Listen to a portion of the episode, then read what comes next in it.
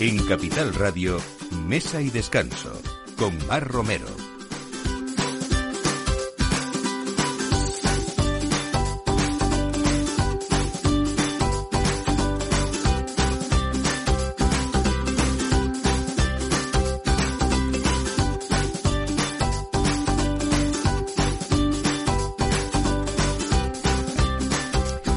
Buenos días, esta es la hora de mesa y descanso y como siempre, pues esta hora del aperitivo en la que nos sumamos a su mesa para disfrutar de esos buenos momentos de la mejor gastronomía y de esos grandes vinos que acompañan siempre nuestros platos. Hoy tenemos planes diferentes, pero de momento empezamos eh, desde un punto emblemático de Madrid, que es la Puerta de Alcalá, y nos vamos a hablar hoy con Gabriela Alcorta, que es la, la creadora de Berria y que además eh, bueno, las últimas noticias es que ha sido eh, premio de la Academia Madrileña de, Gastronomía. Nos vamos a ir hoy también a una denominación de origen que quizá eh, debería ser más conocida en España, que es la denominación de origen Almansa, y vamos a hablar de Bodega Tintoralba, de la mano de su gerente, de Diego Navalón, y vamos a hablar también de una de las eh, variedades en las que disfrutamos de vinos con cuerpo, con con vinos con mucho color, que es esa única variedad eh, tinta con pulpa tinta, podríamos decir también, con pulpa y con y con eh, carne tinta, que es la, la garnacha tintorera y de vinos muy muy especiales con, con una nueva un nuevo proyecto que tienen que es el proyecto Alquería del que vamos a hablar con tintos singulares como les digo. Eh, nos vamos a hablar hoy también eh, pues con la primera sushi chef con Fabiola Lairez eh, para hablar de Robata, que es el primer restaurante de ella en Madrid y la primera sushi chef en España oficialmente titulada como, como tal. Vamos a hablar con ella de toda esta sugerente cocina, que es eh, hablar también de cocina japonesa cosmopolita. Eh, Siempre intentamos viajar en mesa y descanso, así que hoy nos vamos hasta Segovia, a uno de los restaurantes eh, que se sale fuera de ese circuito turístico. Nos vamos hasta Maracaibo, tres generaciones de hosteleros desde 1972 y nos vamos de jornadas de setas, que ya es tiempo y que además afortunadamente ha llovido, así que vamos a disfrutar de esa cocina de la mano de Oscar Hernando también. Y nos vamos también a hablar de toda una vida que ha sido precisamente también uno de los reconocimientos de en estas pasadas semanas de, la Academia Madrileña de Gastronomía para destacar la trayectoria de una carrera significativa en el mundo de la hostelería, como es la de Juanjo López y la de ese lugar emblemático en Madrid también, que es la Tasquita de enfrente. Así que todo esto a partir de ahora, en Mesa y Descanso, con Miki Garay en la realización y quien les habla, Mar Romero. Bienvenidos.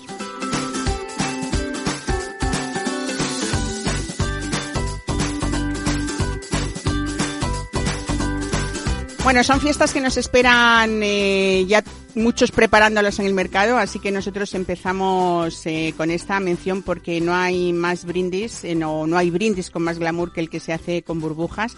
Y en nuestro país los cavas más exclusivos se hacen en Requena, de la mano de hispano-suizas, Tantum Ergo, Tantum Ergo Rosé, Tantum Ergo Vintage y Tantum Ergo Exclusive. Forman eh, una exclusiva colección de cavas elaborados al gusto francés, variedades nobles como el Chardonnay y el Pinot, fermentaciones cuidadas en barricas nuevas también. Y la clave de todo, largas crianzas en botella con un mínimo de 22 hasta 118 meses que dan a luz una burbuja fina, persistente y con todos los aromas del mejor cava de España, según las principales guías del vino. Así que no lo olviden, el cava más exclusivo para sorprenderles y sorprender es valenciano y se llaman Tanto Ergo de bodegas hispano-suizas. Mesa y descanso con Mar Romero.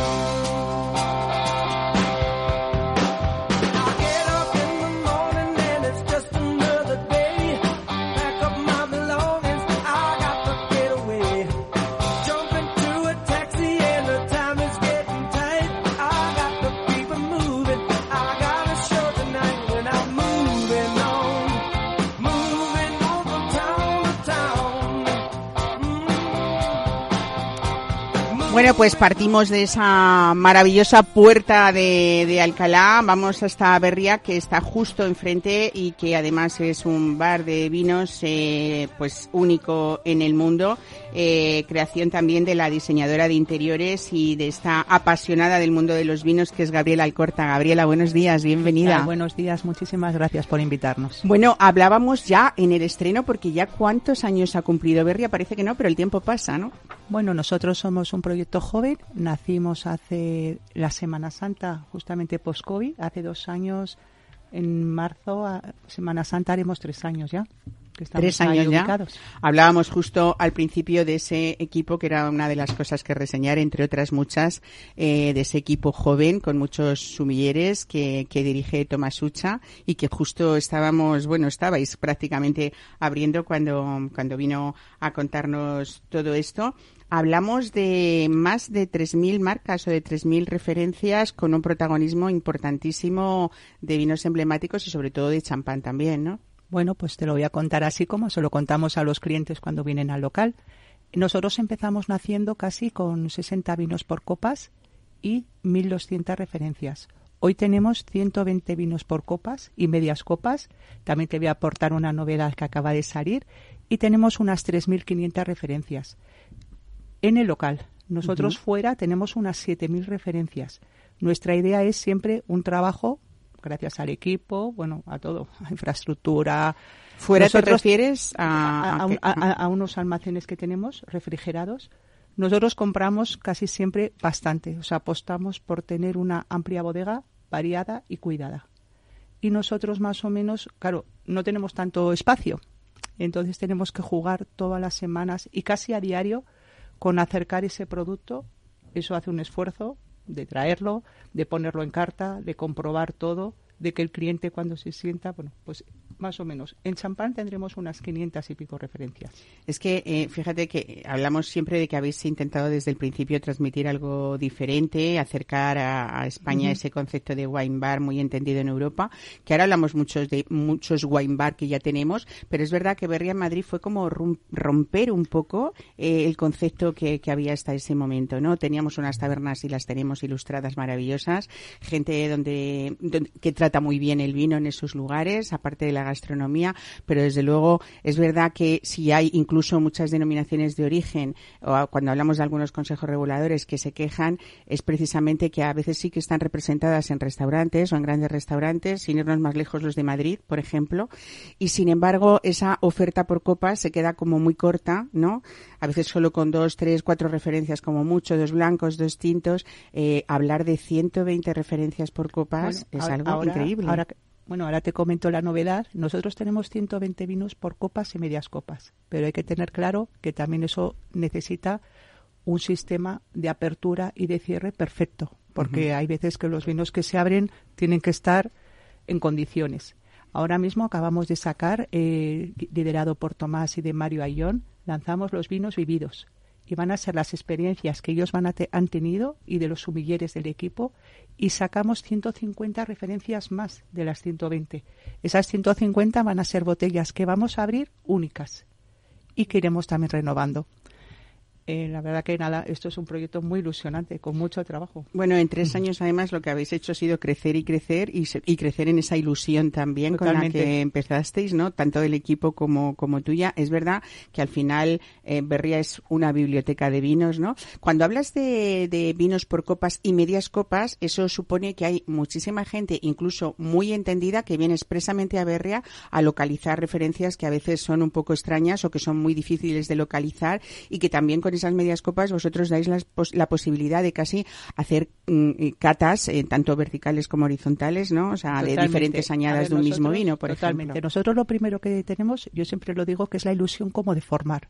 Entonces, lo primero que tenemos la suerte es que tenemos todo un equipo, pues más o menos más de 10 sumilleres durante todos los días de la semana, que a cualquier hora te pueden hacer una experiencia que llamamos nosotros. No hace falta cerrar una cata y con esos vinos por copas o medias copas, cuando llamamos medias copas o copas especiales es porque puedes beber vinos muy muy exclusivos, que igual no lo no te puedes beber la botella o quieres probar varias cosas. Y esa es la oportunidad que damos nosotros. Bueno, este equipo que conformáis tantas personas, eh, realmente cuando, cuando Tomás empezó con vosotros, lo que hizo fue traerse pues bastantes compañeros, ¿no? Eh, incluso, bueno, estabais en plena pandemia prácticamente y, teníais hasta un coctelero profesional que era capaz de memorizar eh, 500 cócteles, ¿no? Para... Totalmente. A ver, tuvimos la gran suerte, bueno, pues fue el post-COVID, que Madrid era la única ciudad que estaba abierta entonces, bueno, pues se nos ofrecían eh, profesionales que estaban en ese momento en paro o en el ERTE. Entonces, Tomás, tuvimos la suerte de tener un gran equipo que vino de Mugaritz. Entre ellos estaba Tomás, el primer sumiller Mario Ayón y la jefa de, sala y, de sumillería Oliva Redruejo. Entonces, con ese equipo, pues tuvimos la suerte de poco a poco ir formando. Bueno, es verdad que mm, no sé si hay en el mundo y en ciudades europeas eh, un wine bar de este calibre al lado de un monumento tan importante como es nuestra nuestra Puerta de Alcalá. Cuando tú decidiste, eh, dedicándote además a otra cosa, es verdad que eras una apasionada de, de los vinos, pero yo me imagino que no esperabas menos de un Berria que no fuera un Loewe donde has trabajado muchísimo tiempo. Pues totalmente.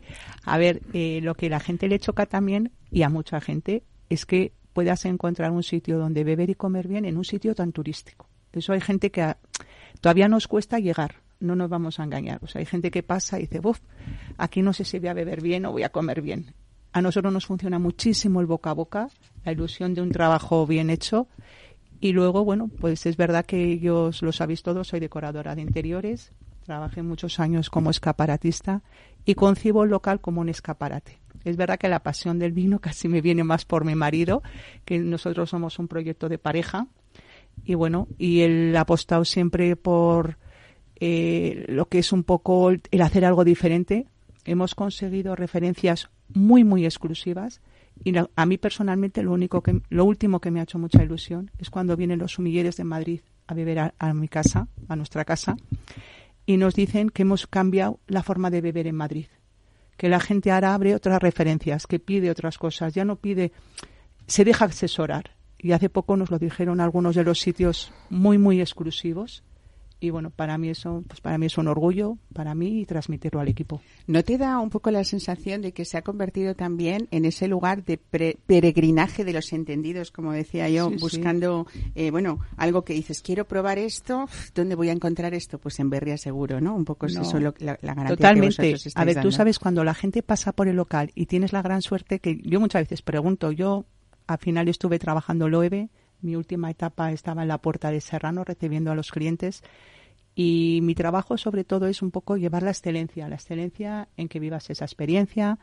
Llevo parte de los eventos que hacemos siempre personalizados, cerramos el local para bodegas, cerramos el local para empresas, todo es diferente, no hay un menú, no hay un eso te iba a preguntar ahora, porque empezaste con hago varios muchas cosas personalizadas. Sí, empezamos, hemos ido, bueno, ahora tenemos la suerte de colaborar en cocina con Juanjo de la Tasquita de enfrente y bueno, pues la verdad que teníamos la carta de vinos un poquito alta y hemos querido un poco equiparar. No nos vamos a engañar, en Madrid todavía estamos a un nivel en España de beber, no a nivel de Francia, y la gente sale a comer.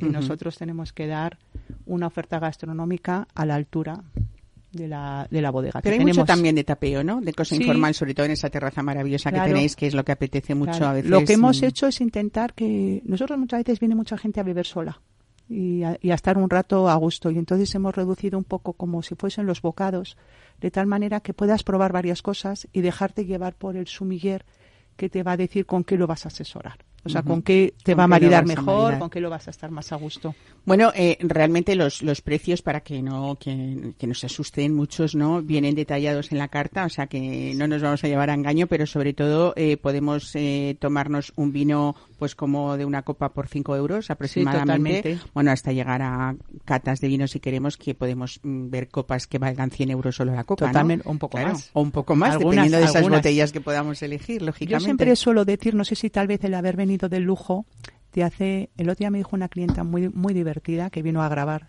de Puerto Rico y me dice, Gabriela, tú no eres cara, eres costosa.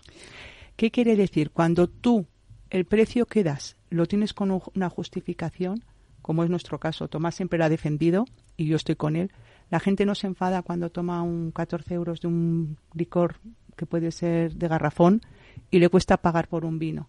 que generalmente ha tenido un trabajo del campo, de la producción. La persona que te lo está vendiendo, que te lo está sirviendo, no vendiendo, sirviendo, es un sumiller y generalmente nuestras copas. Bueno, las copas son una maravilla. Es una inversión ¿eh? que hacemos de principio a final. Exactamente. Bueno, es lo que decimos siempre, ¿no? Caro es algo que, aunque a la, a la vez nos parezca un poco costoso o barato, es lo que uno eh, está, no debe pagar, sino que está por encima de su precio. Caro puede ser una ensalada de 6 euros y está mal hecha. Totalmente. Yo siempre. Yo ahí lo, ponemos bastante en valor. ¿eh? Bueno, eh, no hemos hablado del, del, diseño, pero también ha corrido a cargo tuyo, con lo cual yo creo que solamente ver esa escalera con esas cavas maravillosas a la que mm, hasta ahora que yo sepa, una está exclusivamente dedicada a champán, ya solamente merece la pena la visita, ¿no? Pues yo tuve la gran suerte de colaborar con una amiga mía, con Sol, y bueno, nosotros, ahora sería imposible. Nosotros, yo siempre lo cuento, porque nosotros hicimos el proyecto en mes y medio para llegar a Semana Santa. O sea, llegamos a trabajar más de 50 personas en la obra, en el cambio. Lo que duró el hacer las cavas, que bueno, cualquier persona que se pase por Berria, siempre se las enseñamos, disfrutan, se hacen fotos. Entonces, eso fue como una, una ilusión. Y bueno, pues es que nosotros a mí un escaparate. Pues Gabriela, esta berria no es más que la demostración de un proyecto en el que creíais mucho y que realmente no, nos pareció asombroso en su estreno, casi tres años después o tres años después nos parece que se, que se ha afianzado y que desde luego es una cita obligada en un lugar tan precioso en Madrid como, como estar justo enfrente de, de la Puerta de Alcalá. Así que felicidades y también felicidades por ese premio merecido que lógicamente totalmente la academia, a la academia, equipo y sobre todo muy agradecidos al público que nos visita. Exactamente. pues muchísimas gracias, Gabriela Alcorta. Gracias. Un placer. Mesa y descanso. Capital Radio.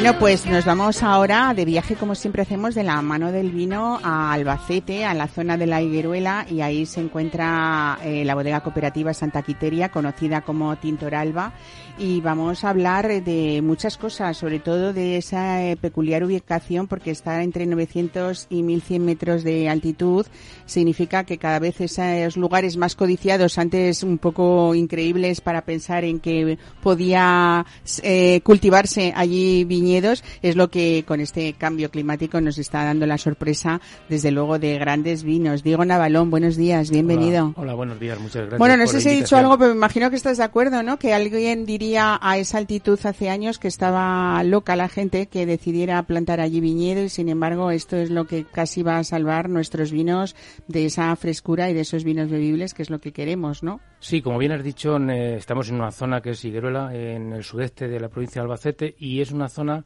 que está a mil metros de altitud y los viñedos los tenemos entre 900 y 1100 metros de altitud. Estamos dentro de la de Almansa y es una zona muy singular, y una zona muy curiosa y bonita. Bueno, eh, la garnacha tintorera es la variedad autóctona de esta zona vuestra y además es un símbolo que vosotros habéis querido diferenciar en la bodega desde siempre, ¿no? Sí, nosotros en la bodega tenemos 1.500 hectáreas de garnacha tintorera, la concentración es bastante grande.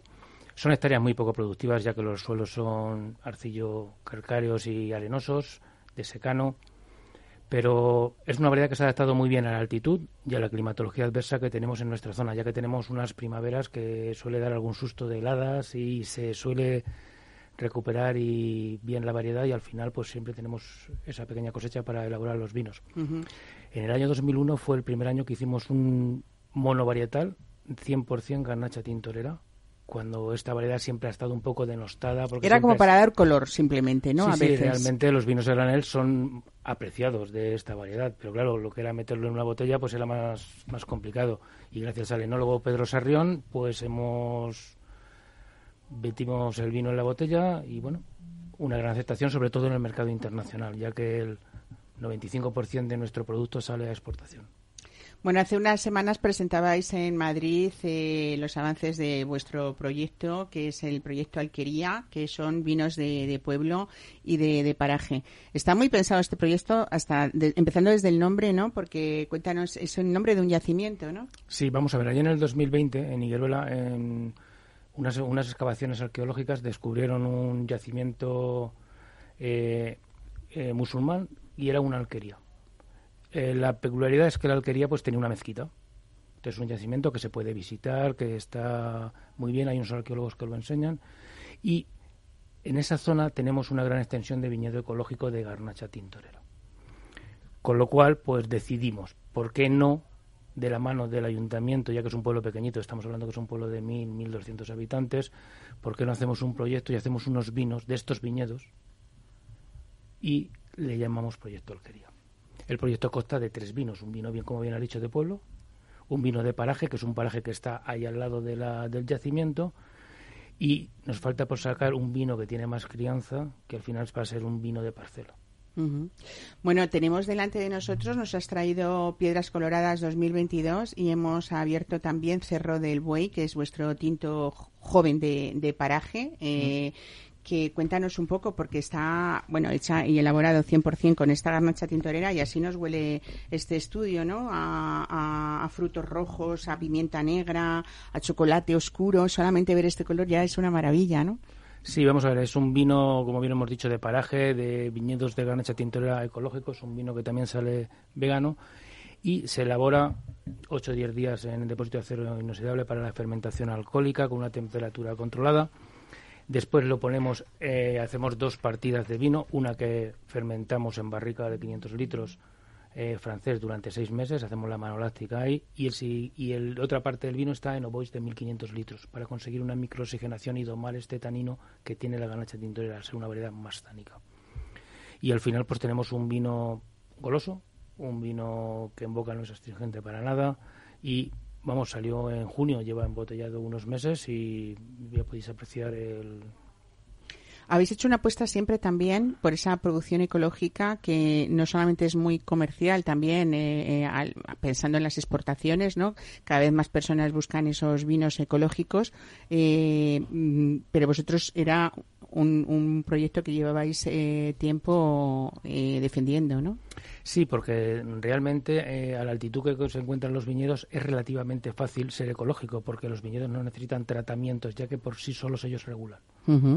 Entonces, ya que esto es fácil, pues hemos pensado por qué no certificarlo y hemos certificado parte del viñedo en ecológico para conseguir hacer vinos eh, con esta denominación, con esta denominación al final, que es lo que sobre todo centro de Europa nos está demandando más. El movimiento vegano, además, es también entre ese público joven que todo bodeguero busca, ¿no? Ese consumidor joven y que es verdad que es un sector en el que cada vez crece más y que la gente le da mucha importancia.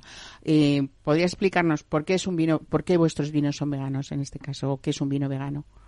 Bueno, pues un vino vegano es aquel que no se ha utilizado nada que proceda de animales tanto en su clarificación, filtración y cosas de estas. O sea, por ejemplo, una clarificación tradicional como la de, eh, la de Rioja que se hacía clarificando con huevo o con, eh, con clara de huevo, eso no se podría hacer, ¿no? Eso no se puede hacer. No ¿Lo hacéis con albúmina de guisantes o cosas de este tipo, no, no? simplemente filtramos, no clarificamos y, y la clarificación se hace por frío mediante depósitos de isotermos donde ponemos el vino, enfriamos a muy baja temperatura para que precipiten y no sea necesario esta clarificación. Mm, hay otro vino que nos has traído también dentro de este proyecto Alquería, que es el de Piedras Coloradas 2022. Por cierto, la etiqueta me encanta, de este Piedras Coloradas. Eh, también es un tinto joven. Sí, es un ¿Qué diferencias podría ser? Joven. La diferencia es que este es un vino más significativo de lo que es el viñedo en, en Higueruela. Y tiene menos crianza, simplemente tiene tres meses, pero aquí utilizamos el roble americano. Entonces aquí podemos apreciar toda la característica de la garnacha tintorera, toda la fruta que esta variedad tiene. Bueno, eh, yo quería eh, que, nos contaras, porque hay muchas veces que tanto esto pasa en el mundo del aceite como en el, como en el mundo del vino. Cada, mes, cada vez más, afortunadamente, estamos asistiendo a proyectos de altísima calidad dentro de lo que hemos llamado cooperativas, ¿no? que antes pasaba igual, como digo, tanto en el aceite como en el vino, que son ejemplo hoy de reconocimiento y de muchísimos premios de, de, de, tanto de aceites como, como de vinos, como es vuestro caso, por ejemplo, en el Tintoralba 2022, que es uno de vuestros vinos con mayor éxito a nivel internacional y además eh, reconocido con, con, una medalla El Baco de Oro, que es nuestro concurso nacional en España de, de vinos jóvenes de la Unión Española de Catadores, ¿no? Y me refiero que eh, la pregunta que le he hecho muy larga, perdóname, es que, que, estamos rompiendo con esa idea de que, de que las cooperativas, por ser muchos socios a la vez, no son capaces o no eran capaces antes de hacer esos productos de altísima calidad que es que tenemos hoy, ¿no? Vamos a ver, nosotros, por ejemplo, dentro de nuestra cooperativa tenemos una parte, que es la parte de que embotellamos, que funcionamos pues como una bodega particular, seleccionamos el viñedo en campo, le hacemos el seguimiento, le hacemos los tratamientos, recolectamos la uva cuando está en su punto óptimo y elaboramos con las levaduras, las cajas, todo lo que todo lo que puede hacer cualquier bodega particular. No por ser cooperativa, lo único que tenemos pues más más, más hectáreas más hectáreas de terreno de la misma variedad donde pues bueno, un mal año nos puede venir, pero siempre tendremos donde poder elegir el mejor producto desde luego.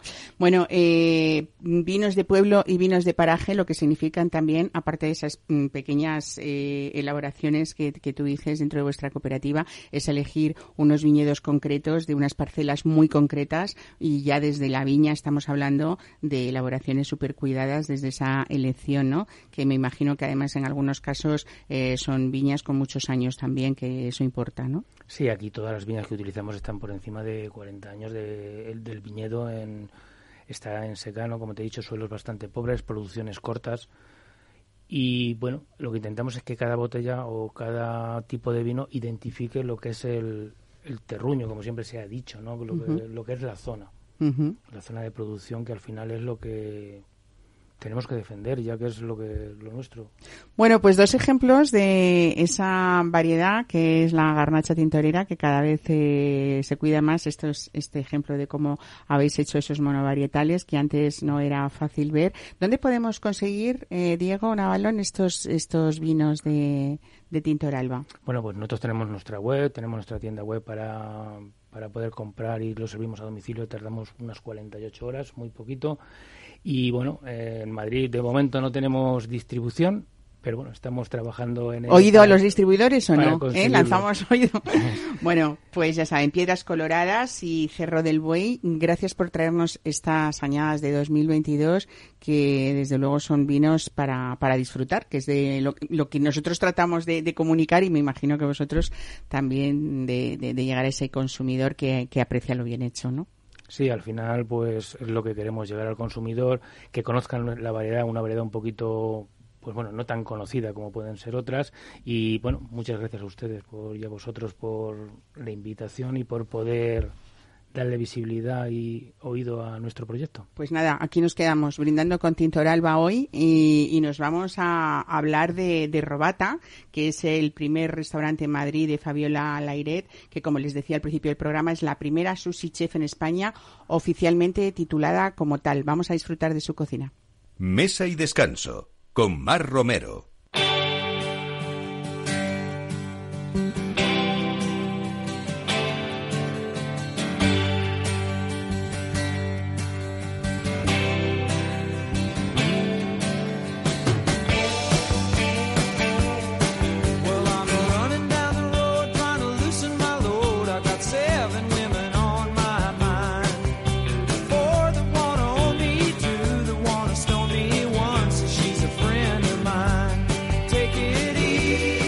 Pues aquí nos vamos al callejón madrileño de Puigcerdán, el número 4. Eh, Fabiola Lairet, buenos días, bienvenida.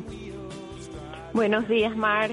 Muchas gracias por invitarme a tu espacio. No, gracias por tu tiempo también, porque vamos a hablar de ese personal concepto que trajiste a Madrid eh, prácticamente sobre enero, más o menos. Todavía no hemos cumplido un año, ese concepto de crudos y parrilla nipona, que es la, la, la robata, desde Barcelona, porque ahí llevabais ya varios años, ¿no? Sí, aquí comencé en el año 2011 con otro con, otro restaurante eh, también japonés, pero Robata dio el salto en 2016 y entonces y, y luego me fui a Madrid en el 2022. Sí. Bueno, eh, hay que hablar en este Robata también madrileño de, esencia urbana, cosmopolita, sobre todo también de tu obsesión por ese, esa elección de un producto minuciosamente traído y seleccionado, pero que tiene a la vez y que le aportas tú pinceladas muy americanas y muy mediterráneas, ¿no? Sí, un poquito de todo, porque yo crecí en Venezuela, un país multicultural, al lado de muchas nacionalidades y es algo que llevo en mi ADN, ¿no? Para mí algo tan puro, tan puro nunca ha existido. Eh, entonces, eh, en cualquiera de, de mis creaciones siempre siempre hay una representación de otro lado, pero evidentemente estamos aquí en España, en el Mediterráneo, y lo más importante es adaptar toda la oferta a, nuestro paladar, ¿no? Aquí en estas latitudes. Mm. Bueno, eh, tienes mucho también eh, heredado de ese maestro Matsuda, responsable en los años 80 del boom del sushi en California. Eh, ahí fue pionero abriendo su propia escuela y tú asististe a ella, ¿no?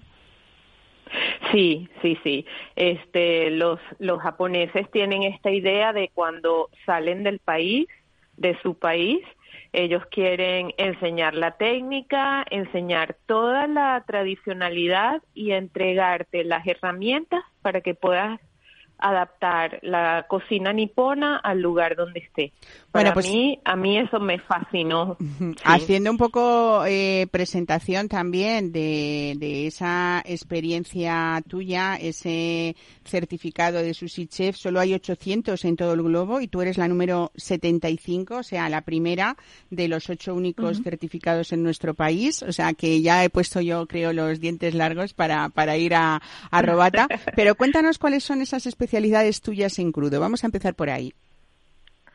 Bueno, en crudo, mira, lo, el, el sashimi, que es un, un plato básico y tradicional, pero es la manera como tratamos nuestros pescados, es la frescura eh, y la calidad, ¿no? Y el mimo que tenemos con todo esto. Pero por otro lado tenemos, eh, bueno, el atún, que, que viene de la, de la mecha de mar aquí en el Mediterráneo, de, de Balfegó, y tenemos el tataki de atún, tenemos también el toro su asado, que es la ventresca del atún con salsa yakiniku. Eh, todas nuestras preparaciones se hacen en casa de manera tradicional. Tenemos también el tiradito de hamachi, que lo llamamos tiradito un poco para hacer eh, un guiño a la mm, fusión Nikkei, ¿no? Entre la gastronomía peruana y japonesa pero que no es más que un sashimi cortado muy fino de hamachi con sabores muy japoneses, con una salsa de yuzu y soja.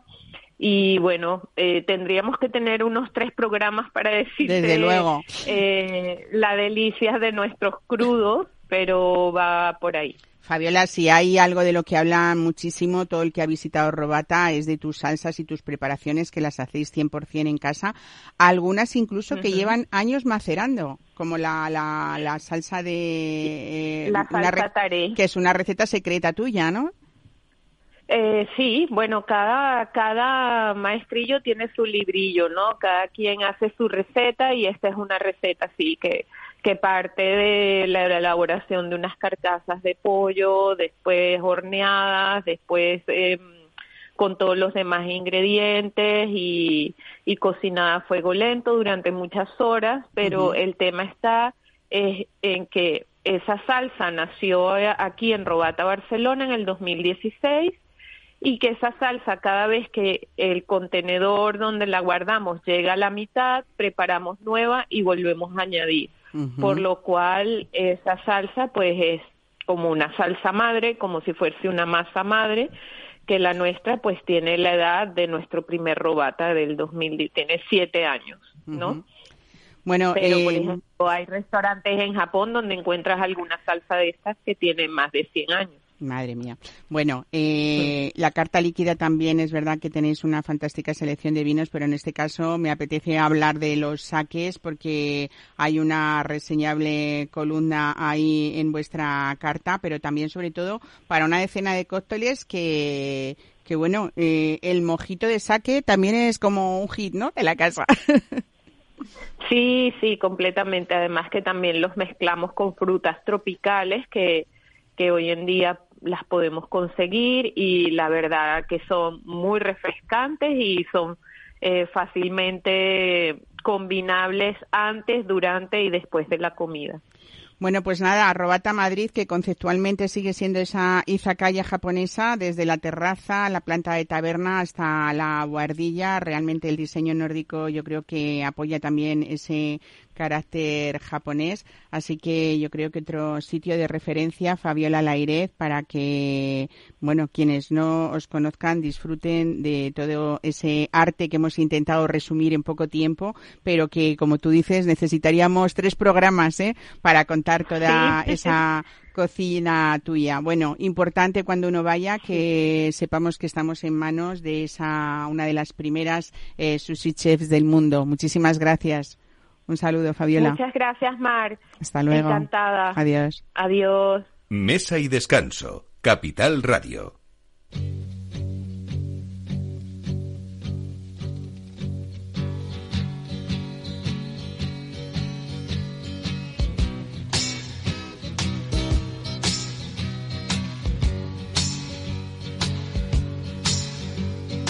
Going down a dirty inner city side road, I plotted. Madness passed me by, she smiled high, I nodded. Looked up at the sky, began to cry, she shot it. Met a girl from Dearborn, early six o'clock this morning, Colfax. Asked about the bag, suburbia's such a drag, won't go back. Cause Papa don't allow no new ideas here.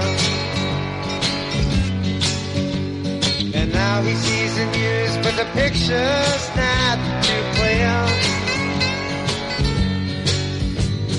Mama, Papa, stop, treasure what you got. Soon you may be caught without it.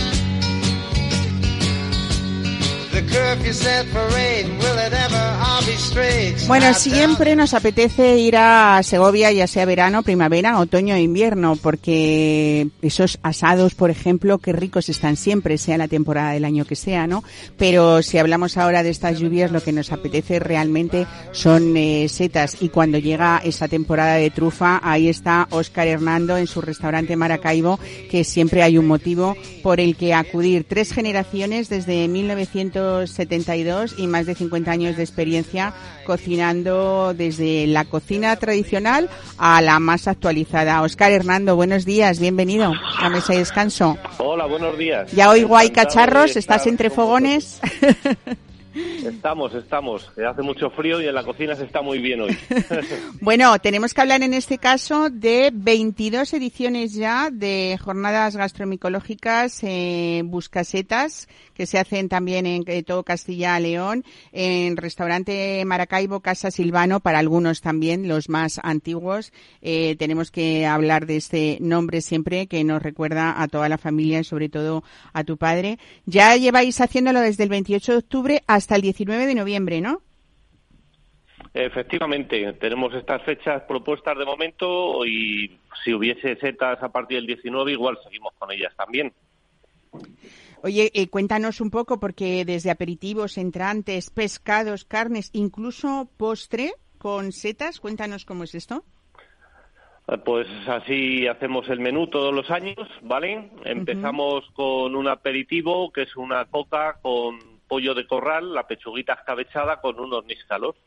Ese es el aperitivo que tenemos. Los níscalos los escabecháis también. Sí, claro, escabechaditos, que quedan además súper ricos y jugosos.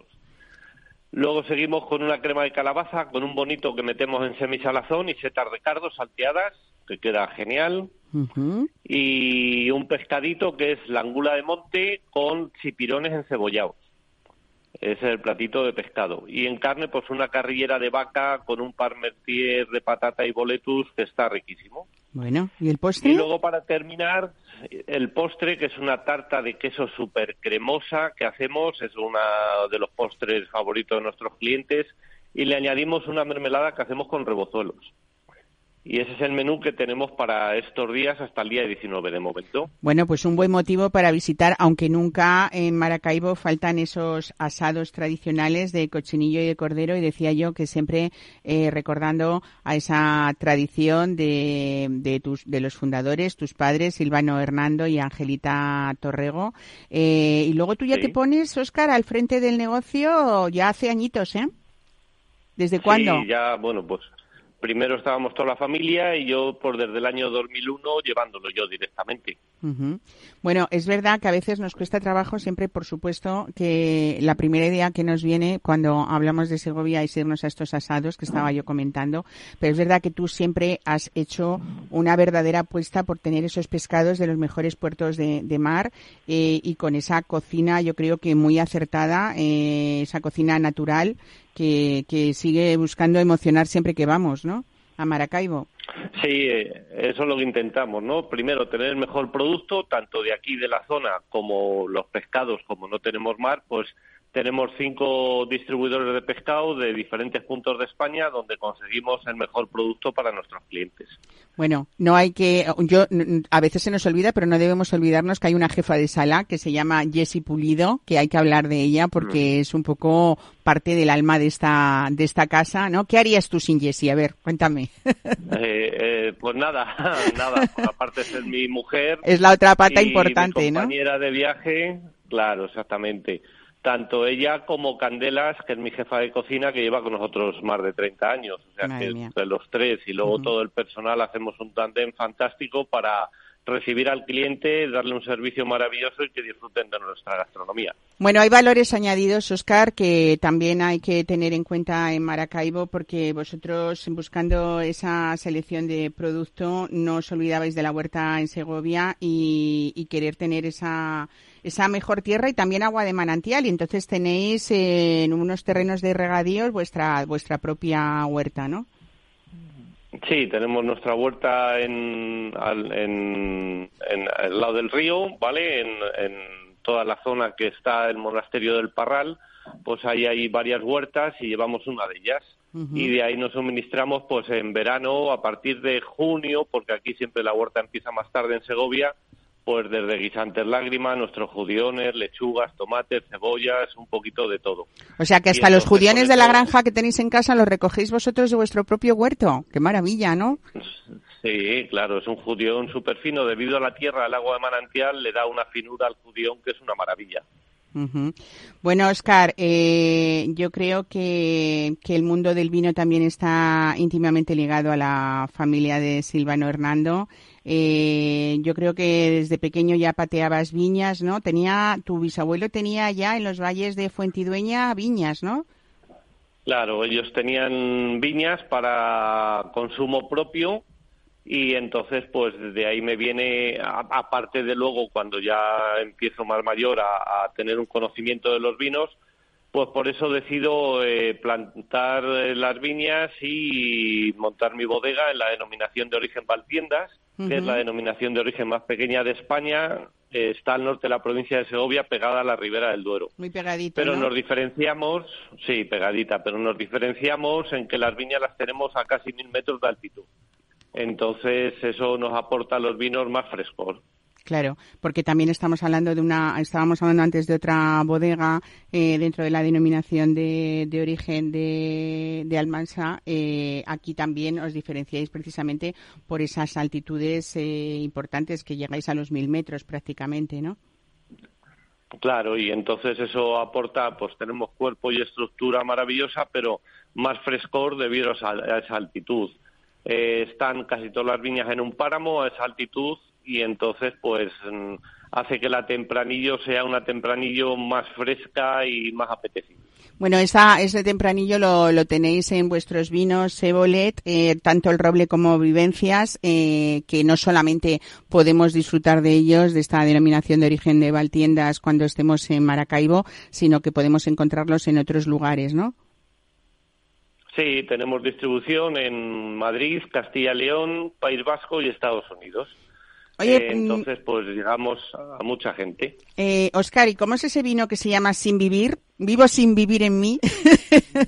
Sí, bueno, tenemos tres vinos, como decías, el Évole Roble. Mm. En estos momentos tenemos el Añada 2020, que nos ha dado Parker 91 puntos.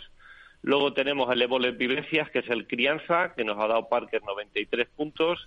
Y el Sin Vivir. El Sin Vivir es otro vino de otro pueblo diferente, donde es un majuelo muy pequeñito y lo embotellamos solamente en Magnum. Y son tres vinos de tres pueblos diferentes, de tres parcelas diferentes. Bueno, pues yo tengo próxima visita a Maracaibo para mm, disfrutar de estas jornadas eh, buscasetas y desde luego, eh, mira, mm, no sé qué tal el sin vivir, pero como no lo conozco, los Ebolet sí, supongo que hay platos que van a ir maravillosamente con cualquiera de ellos, ¿no? Efectivamente, sobre todo con la carrillera. La carrillera, el sin vivir, le va fantástico. La verdad es que hacen una armonía maravillosa. Pues nada, ya saben, hasta el 19 de noviembre, estas 22 ediciones que se cumplen ya de la edición Busca Setas, eh, el restaurante Maracaibo, que allí estarán Jesse y Oscar Hernando, pues eso, recibiéndoles eh, con, con, con los brazos abiertos. Muchísimas gracias, Oscar, y nada, felicidades por hacerlo siempre también, que siempre hay mucha gente que sabes que dice que te tenías que haber venido a Madrid con lo bien que cocinas, pero yo creo que Segovia es un punto también diferenciador, o este restaurante es diferenciador en esos grandes, dentro de esos grandes restaurantes que, que todos nos recordamos cuando, cuando, cuando pretendemos ir de viaje a Segovia. Así que muchísimas gracias y un abrazo. Buen fin de semana. Muchas gracias y aquí esperamos a todo el que quiera venir a disfrutar de nuestra gastronomía. Muy bien, gracias. Hasta luego. Mesa y descanso con Mar Romero.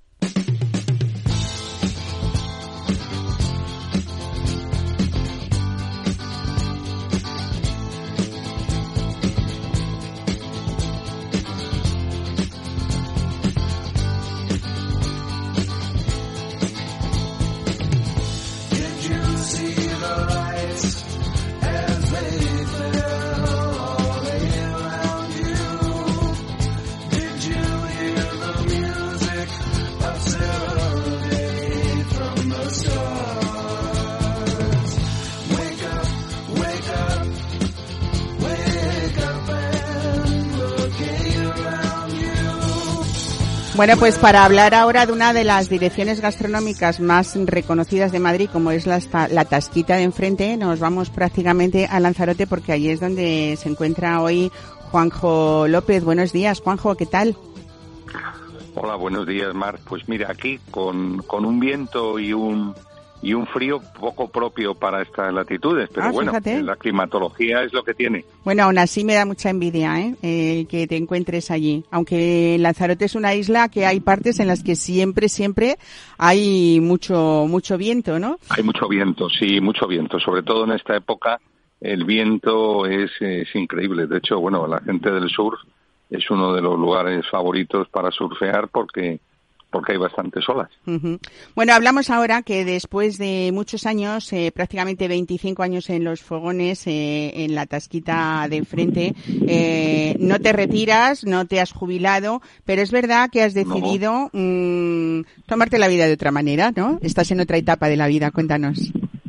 Bueno, hombre, pues ya con 25 años a, a- a cuestas, pues tienes otra otra actitud, ¿no? Entonces yo tengo un equipo maravilloso y bueno, lo que hago es un poquito eh, toda esa, vamos a decir, ese día a día tan duro y tan y, tan estresante, pues lo, lo vive mi equipo y yo estoy con ellos, evidentemente. Sigo yendo a la tasquita, sigo cocinando, sigo comprando, pero me voy relajando y ahí voy poniendo un poco de de tranquilidad también a mi vida que ya ya ya también me lo merezco pienso. De hacer de anfitrión no y sobre todo también eh, de otro de los grandes eh, yo creo retos eh, que llevas haciendo ya mucho tiempo como como asesor gastronómico estás en la cocina de frente y en la retasca que en estos días hemos hablado en la cocina de frente y en la retasca ya no estoy ah ya no estás pero ya no estoy de asesor no. Estoy en Berria Ah, eso. bueno, mira, es que tenemos aquí sentado, tengo yo aquí a mi lado hoy a Gabriela Alcorta. Así que fíjate qué casualidad que ya te habíamos nombrado. Gabriela, puedes pues decir algo, ¿eh? Juanjo, un saludo y un placer tenerte tan cerquita. Muy ¿eh? buenas, muy buenas. Para nosotros Pues sí, estoy en Berria ¿eh? y, y estoy en Berria y efectivamente para mí es un gusto porque es como trabajar en familia y en un proyecto que me parece a mí súper interesante porque es seguramente en Europa el mejor wine bar que existe y bueno, estamos tratando de acompasar con una carta que acompaña todo este mundo tan complejo y tan difícil del vino. Y luego estoy con el grupo Numa en Menorca y Lanzarote. Y en principio nada más, es decir, no no eh, no hago ninguna otra cosa más, pero bueno, pero sí que es verdad que he diversificado pues un poquito esa parte del día a día en la tasquita y los días que cerramos pues aprovecho para viajar, poner en orden y ayudar a, a, estos grupos y, y, bueno, y es una forma también de mantenerme activo porque yo soy hiperactivo, es decir, yo no paro. Desde luego, bueno, comentábamos también eh, que al igual que, que Gabriela eh, con, con Berria, a ti se te ha dado también ese reconocimiento en esta última edición de los premios de la Academia Madrileña de Gastronomía a toda una vida porque esa trayectoria eh, yo creo que es conocida por todos y sobre todo yo creo que la Tasquita ha sido como el lugar donde uno llegaba como en casa pero también y, continúa siendo siendo así, ¿no? Pero quizá ha sido ese concepto que ahora vemos mucho, pero en, en aquellos tiempos cuando tú empezaste con 23 años, eh, en ese bar que hubiera ese culto tan exagerado, eh, en el buen sentido de la palabra, al producto, eh, no era tan fácil, y menos en un barrio como el que estabas en la calle Ballesta, ¿no?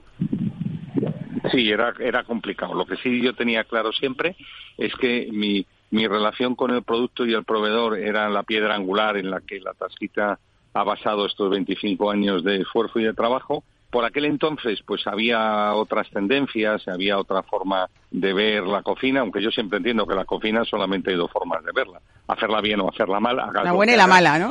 Pero, efectivamente. Pero sí es verdad que ahora, pues parece ser que ha vuelto otra vez esa tendencia al producto, al origen y ese respeto, con lo cual, bueno, pues de una forma sin querer nos hemos puesto eh, vamos a decir, en, en línea de, de, de toda esa generación que empieza a valorar el producto como un elemento indispensable en la cocina.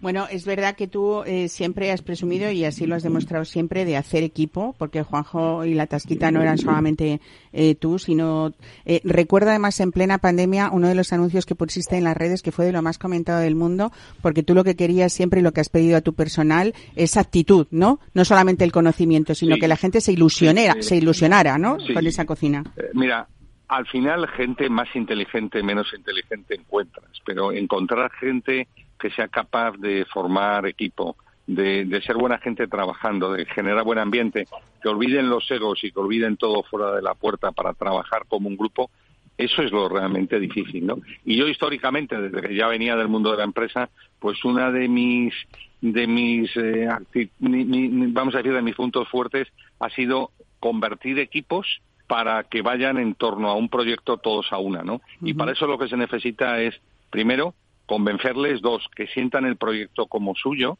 y luego algo que yo siempre digo, es decir, yo trato a mis empleados, a mis clientes y a mis proveedores como a mí me gustaría que me trataran.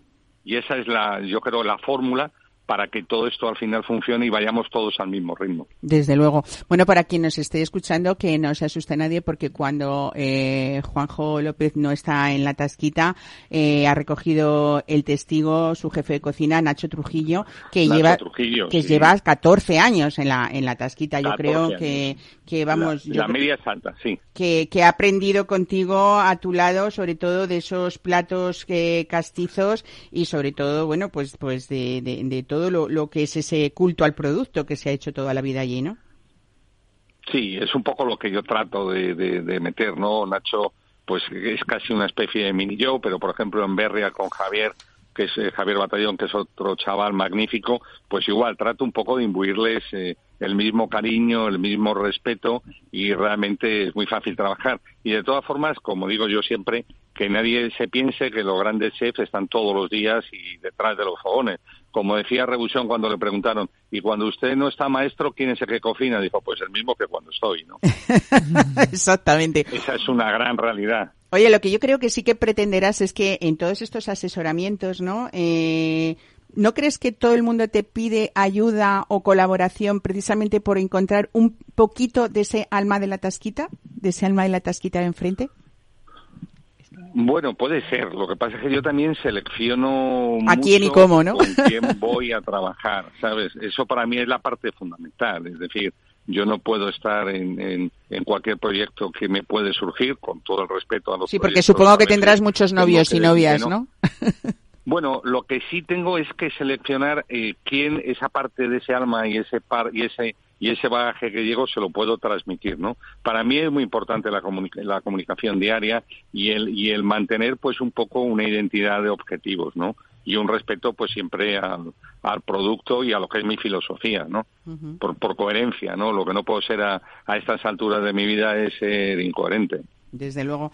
Pues Juanjo López, eh, te seguiremos viendo, por supuesto, eh, y sobre todo aquí hoy darte las gracias por haber hecho así esa interrupción en tu trabajo desde Lanzarote y, nada, que disfrutes y, gracias por, por tu tiempo Pues y nada, por gracias tanto que ti, nos has Mar. enseñado en esta gastronomía Nada, madrileña. Gracias a ti, gracias a ti, Mar. Un beso a Gabriela y un Lo beso mismo, a todos Juanjo, tus oyentes. siempre y siempre, por supuesto, y siempre decirles que, bueno, que en Madrid si están, pues ya saben, dos sitios donde van a encontrar ese alma que es la Tasjita de enfrente y Berria Wine Bar en la calle Alcalá, un marco incomparablemente maravilloso. Desde luego que sí. Pues nada, desde aquí hoy brindamos también por ti, si te parece. ¿eh? Un abrazo. Un beso, Mar. Hasta a luego. todos. Hasta luego. beso. Chao.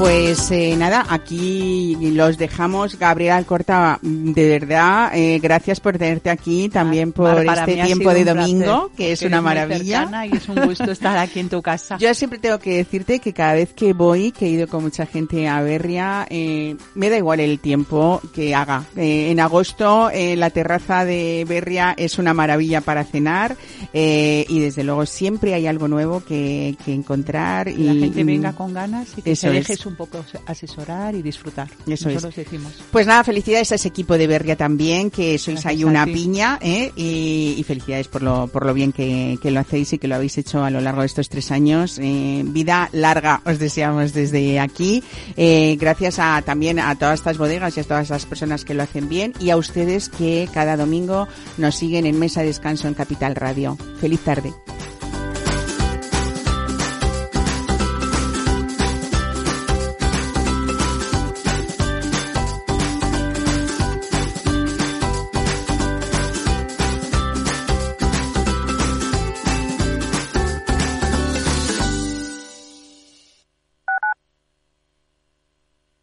Capital Radio Madrid 103.2.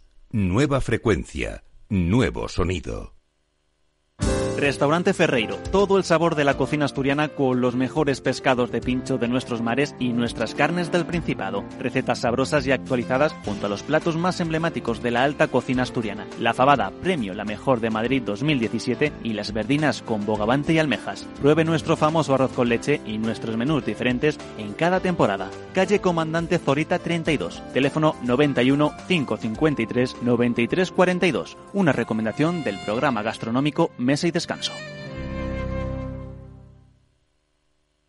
El bosque finlandés, el monasterio de Santa María del Paular y el chocolate artesanal de Rascafría. La impresionante iglesia gótica de Torrelaguna, un pueblo con una historia increíble. La rica gastronomía tradicional. Imposible contarte en tan poco tiempo todo lo que puedes descubrir en las villas de Madrid. El mejor estilo de vida del mundo.